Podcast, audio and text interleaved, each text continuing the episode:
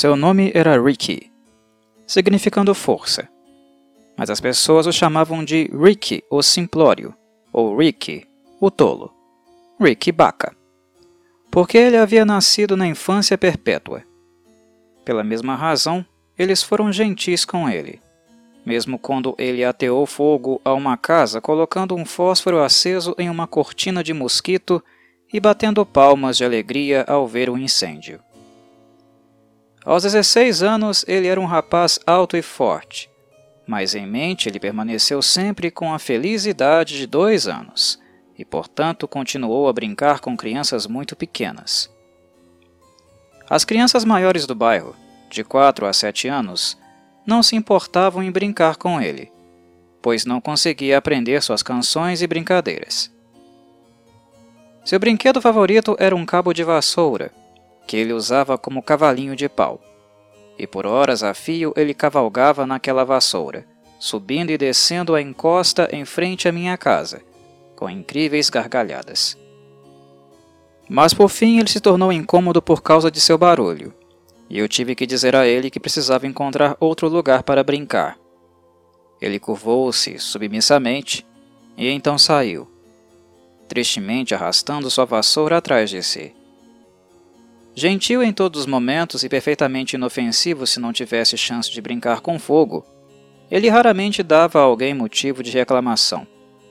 Sua relação com a vida de nossa rua era pouco mais do que a de um cachorro ou de uma galinha.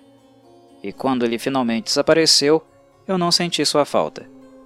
Meses e meses se passaram antes que algo acontecesse para me lembrar de Ricky. O que aconteceu com Ricky? Então perguntei ao velho lenhador que abastece nossa vizinhança. Lembrei-me de que Rick frequentemente o ajudava a carregar seus pacotes. Rick Baca? Respondeu o velho. Ah, Rick está morto. Pobre coitado. Sim, ele morreu há quase um ano, muito repentinamente. Os médicos disseram que ele tinha alguma doença no cérebro. E há uma história estranha agora sobre aquele pobre Ricky. Quando ele morreu, sua mãe escreveu seu nome, Ricky Baca, na palma da mão esquerda, colocando Ricky no caractere chinês e Baca no kana. E ela repetiu muitas orações por ele, orações para que ele renascesse em uma condição mais feliz. Agora, cerca de três meses atrás, na honrosa residência de Nanigashi-sama, em Kojimachi. O menino nasceu com caracteres na palma da mão esquerda, e os caracteres eram bem legíveis. Riki Baka. Portanto, as pessoas daquela casa sabiam que o nascimento devia ter acontecido em resposta à oração de alguém, e fizeram com que perguntas fossem feitas em todos os lugares. Por fim, um vendedor de legumes avisou-lhes que havia um rapaz simples, chamado Ricky Baka, morando no bairro de Ushigomi, e que ele havia morrido durante o último outono. E eles enviaram dois servos para procurar a mãe de Ricky. Aqueles servos a encontraram e contaram a ela o que havia acontecido. E ela ficou extremamente feliz, pois aquela casa, na Nigashi, é uma casa muito rica e famosa. Mas os servos disseram que a família de Nanigashi-sama estava muito zangada com a palavra Baka nas mãos da criança. E onde está enterrado o seu Ricky? Os servos perguntaram.